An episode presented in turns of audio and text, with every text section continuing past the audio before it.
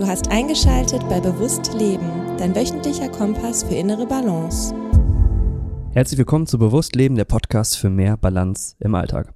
Diese Episode möchte ich dazu nutzen, um dir ZuhörerInnen, euch ZuhörerInnen drei konkrete Tipps mit auf den Weg zu geben, um die eigene Willenskraft zu stärken. Und ähm, ohne großes Palaver steige ich tatsächlich jetzt direkt ins Thema ein und spreche über Tipp Nummer 1. Tipp Nummer 1 sind Dopamin-Detox-Phasen im Leben zu integrieren. Was heißt das? Wir leben ja aktuell in einer Welt, anno 2022, wo wir in vielen Bereichen unseres Lebens ein absolutes Überangebot äh, auf verschiedenen Ebenen haben. Ob das jetzt im Bereich des Konsums von Nahrungsmitteln ist oder ähm, was die Sexualität äh, angeht oder zum Beispiel auch die Unterhaltungsbereiche. Ähm, wir können uns eigentlich vor dem Angebot gar nicht retten und können uns auch darin ganz stark verlieren, wenn wir wollen. Und was jetzt so eine Dopamin-Detox-Phase tut, ist eben diesem Überangebot mal ein wenig zu entrinnen, beziehungsweise dem zu entsagen. Ähm, wenn man das jetzt nur auf die Ernährung bezieht, dann haben wir da ja hier im Podcast schon das ein oder andere Mal über das Thema Fasten gesprochen. Tatsächlich also mal eine Zeit lang nichts zu essen oder eine Zeit lang nur sehr begrenzt sich der Nahrungszufuhr hinzugeben, also durch zum Beispiel das intermittierende Fasten, aber eine Dopamin-Detox-Phase, die erweitert sozusagen so eine Phase nicht nur um die Ernährung, sondern halt auch um anderen Konsum. Denn vieles, was bei so einem Übereingebot damit einhergeht, ist, dass wir äh, uns natürlich extrem gut fühlen können äh, und dann dieses Glückshormon Dopamin ausschütten. Und wenn wir dieses Glückshormon ausschütten, dann kann es sein, dass wir ja auch, auch unsere Willenskraft tatsächlich verlieren oder Willenskraft einbußen, weil wir uns so sehr daran gewöhnen, diesem Glücksgefühl hinterherzurennen. Und das Problem ist mit Dopamin, dass es bei vielen Dingen dieses Überangebots in unserer Gesellschaft heutzutage einfach dieses Instant Glücksgefühl gibt, also dass man sich sofort gut fühlt. Und das sorgt im Grunde genommen dafür, dass wir weniger Willenskraft aufbringen, um den Dingen nachzustreben, die tatsächlich erst nach einer gewissen Zeit uns ein Glücksgefühl ähm, verschaffen. Und haben es dann definitiv auch schwerer, äh, Disziplin im Alltag walten zu lassen. So, und das ähm, ist eigentlich die positive Message eben dieser Dopamin-Detox-Phase, eben, dass man mal sagt, eine Woche oder zwei, je lange man das kann, man kann sich auch daran tasten, man eben vielem dieser Überangebote, die einen sofort gut fühlen lassen, mal eine Zeit lang entsagt. Was kann das sein? Das kann zum Beispiel sein, dass man eine Zeit lang keinen Alkohol trinkt. Alkohol hat natürlich neben dem Vorteil, dass es vielleicht gesellschaftlich äh, gesellig ist, auch viele Nachteile. Es ist ein Zellgift, es ist eine potenzielle Droge, in der man sich auch verlieren kann, äh, wenn man gewisse Gefühle nicht fühlen möchte, aber auch mal unabhängig von dem Suchtpotenzial verschafft es uns nach dem ersten Schluck eigentlich schon direkt ein Glücksgefühl. Und ähm, das kommt sofort. Da muss man nicht für arbeiten, da kann man einfach äh, die Flasche aufmachen und trinken und ähm, man bekommt sofort eben diese Glücksgefühlausschüttung. Und wenn man eben dem Griff nach der Alkoholflasche oder dem, dem Glas, wenn es auch nur eins ist, mal eine Zeit lang entsagt, äh, dann kann das auf jeden Fall dazu beitragen, dass man seine Willenskraft verstärkt. Genau, dann haben wir das Thema, wenn wir beim Trinken sind, auch das Thema Ernährung. Und zwar, auch Alkohol ist ja natürlich Zucker in flüssiger Form, würde im, Umkehrschluss bedeuten, dass eine Dopamin-Detox-Phase auch beinhalten kann, dass man mal äh, den Verzicht auf Zucker integriert. Ein oder zwei Wochen lang. Und das können natürlich zuckerhaltige Getränke sein, außerhalb von Alkohol, das heißt ähm, Cola, Fanta, Sprite, alles, was wirklich sehr süß ist und ähm, natürlich auch Süßigkeiten in jeglicher Form. Äh, Schokolade, Gummiteilchen, Kuchen etc. pp. Denn auch Zucker hat äh, den Nachteil, dass man sich natürlich auch direkt mal gut fühlt nach so einer Tafel Schokolade. Vielleicht dann auch schlecht, weil man es eigentlich gar nicht wollte, aber man wurde erstmal dahin gezogen, um sich in dem Moment gut zu fühlen, wenn man sie isst. Aber ähm, wie gesagt, auch das im ersten Moment schafft ein Glücksgefühl, dem man in so einer Dopamin-Detox-Phase entsagt und einfach mal sagt, okay, ich lasse das jetzt mal sein und äh, esse eine Zeit lang keine zuckerhaltige Nahrung, sondern konzentriere mich auf ganzheitliche Nahrungsmittel. Ne? Also wirklich Gemüse, aber auch Obst ist auch okay. Natürlich enthält Obst auch äh, Zucker, aber es ist halt kein industrieller Zucker. Also vielleicht kann man einfach äh, für sich dann so die Grenze ziehen, sagen, okay, äh, mal so ein Stückchen Obst am Morgen oder zwei ist kein Problem, aber eben äh, diese industriellen Zucker in Form von wirklich angefertigten, äh, vorgefertigten Süßigkeiten, die lasse ich in so einer Phase mal weg. Und auch da wieder der Vorteil, langfristig, man stärkt damit seine Willenskraft, wenn man es schafft, da ein paar Wochen drauf zu verzichten.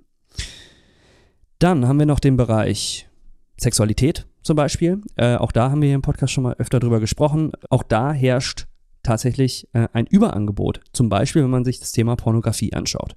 Und es suggeriert, wenn man sich viele Pornos anschaut, äh, unserem Gehirn, oh, Geschlechtspartner in XY, ganz viele auf einmal am laufenden Band, äh, das sind alles potenzielle Fortpflanzungsmöglichkeiten. Das Gehirn kann am Ende gar nicht so sehr differenzieren zwischen was ist echt und was ist auf dem Bildschirm. Und ja, das Überangebot, wenn man sich dem häufig hingibt und das auch zu einer Routine werden lässt, dann kann das auch Willenskraft einbußen. Und wenn man einfach mal einem stärkeren pornografischen Konsum entsagt, dann äh, vielleicht sogar auch sagt, okay, ich entsage mal für ein, zwei Wochen der Masturbation und auch diesem Glücksgefühl ausstoß, weil das ist ja nämlich am Ende der Orgasmus ist einer der höchsten äh, Dopaminausschüttungsprozesse, den wir so in unserem Körper anrichten können, dann kann das auch äh, in der Zeit, wo wir dem entsagen, unsere Willenskraft extrem steigern. Und dann äh, nochmal das, ein viertes Beispiel, sind wie gesagt nur Beispiele, nicht auf Ganzheitlichkeit festnageln hier bitte. Äh, Social Media Konsum, Serienbinging etc. pp. Auch das könnte man in einer Dopamin-Detox-Phase sein lassen. Denn wenn man Postings macht und da gibt es Likes drauf und positive Kommentare äh, oder auch einfach nur das Scrollen und sich das Bespaßen ähm, über, den, über den kleinen und größeren Bildschirm, äh, ist natürlich auch eine in etwas geringerer Form natürlich als Alkohol, Pornos und, ähm, und Zucker, aber auch eine Glücksgefühlausschüttung, die vor allen Dingen sofort kommt, wenn man konsumiert. Äh, und der Vorteil auch hier ist, wenn man sagt, ein, zwei Wochen, ich lasse es mal sein, hat zur Folge, dass man eben Willenskraft oder seine Willenskraft in dem Zeitraum verstärkt. So was kann man denn dann eigentlich machen? Auf der anderen Seite, wenn man sagt, ich entsage all diesen Dingen. Ähm, ja, man könnte zum Beispiel, und da kommen wir jetzt zu Tipp Nummer zwei, positive Routinen im Leben etablieren. Jetzt ist es mit Routinen natürlich so, dass man nicht zu viele Routinen auf einmal etablieren sollte. Das heißt, es ist gar nicht so einfach, wenn man das noch nie gemacht hat, ähm, sich dann vielleicht nur auf eine einzige Sache zu fokussieren, die man anstelle von den ganzen Dingen hat, die man sein lässt. Äh, man kann natürlich in diesen ein, zwei Wochen Abstinenz natürlich auch probieren, mehrere dieser positiven Routinen zumindest anzuwenden, aber sich auch gar nicht ärgern, dass man über diesen Zeitraum hinaus vielleicht dann nur eine Sache tatsächlich wirklich mit in den Alltag übernimmt. Aber was kann das denn zum Beispiel sein? Positive Routinen oder positivere Routinen als die, die ich ähm, eben genannt habe, die wir ja bei der Dopamin-Detox-Phase sein lassen, sind zum Beispiel Sport treiben oder Meditation praktizieren. Auch da bekommt man am Ende Glücksgefühle. Äh, allerdings nicht sofort. Also bevor ich mit einem Glücksgefühl aus der Meditation aufstehe, muss ich da mindestens meiner Erfahrung nach eine Viertel bis halbe Stunde sitzen. Je länger ich das mache und je, je länger ich mich auf den Moment einlassen kann, also meine Gedanken wirklich so ein bisschen vorbeiziehen lassen kann und nicht in jeden Gedanken reinspringe, desto eher komme ich an den Punkt, dass dieses Glücksgefühl tatsächlich auch kommt, ist aber tatsächlich mit Arbeit und Fokus verbunden. Ähm, Sport genau dasselbe. Also wenn ich zwei Minuten einen Hampelmann mache, komme ich wahrscheinlich nicht so schnell an den Punkt, dass ich sofort eine Glücksgefühlausschüttung habe, sondern müsste schon eine halbe Stunde joggen gehen oder wirklich mal zehn Minuten High-Intensity-Training machen, wirklich außer Atem geraten und erst dann stellt sich tatsächlich ein wirklich spürbares Glücksgefühl ein. Ähm, der große Unterschied zum, zu Alkohol, Pornos, Social Media Konsum, Zuckerkonsum ist, dass dieses Glücksgefühl, ich wiederhole mich, aber es ist so wichtig, nicht sofort kommt, sondern erst nachdem man Willenskraft eingesetzt hat und Disziplin hat walten lassen. Und das, je häufiger man das macht, stärkt natürlich am Ende die Willenskraft.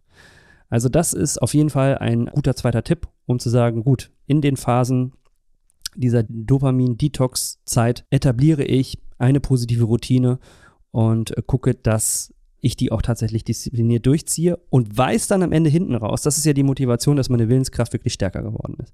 Was ich hier nicht unerwähnt lassen möchte, ist zum Beispiel auch das Thema Lesen.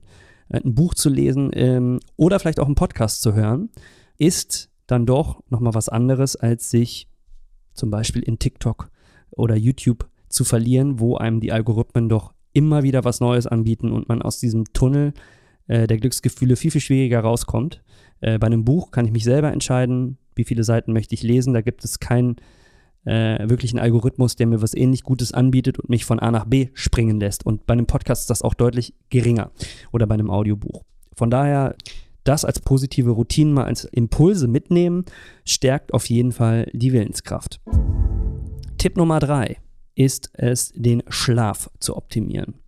Weil, wenn ich ausgeschlafen bin, nicht übermüdet bin, ist die Wahrscheinlichkeit, dass ich die ersten beiden genannten Punkte wirklich erfolgreich durchziehen kann, viel, viel größer.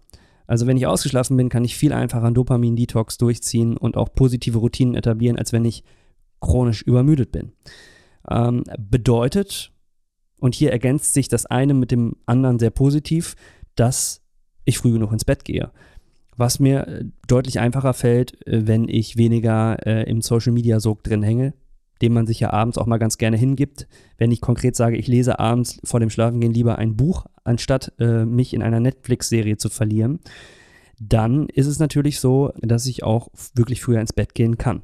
Wenn ich keinen Alkohol trinke, ja, habe ich zwei Vorteile. Ich bin am nächsten Morgen äh, nicht verkatert. Das zieht mich äh, im, im, Worst Case natürlich auch immer wieder in negative, andere negative Routinen rein. Aber ich schlafe auch besser. Mit Alkohol im Blut schlafen zu gehen, ähm, äh, man hat immer so den Eindruck, dass man dadurch besser schläft, weil man dann einfach sofort einpennt.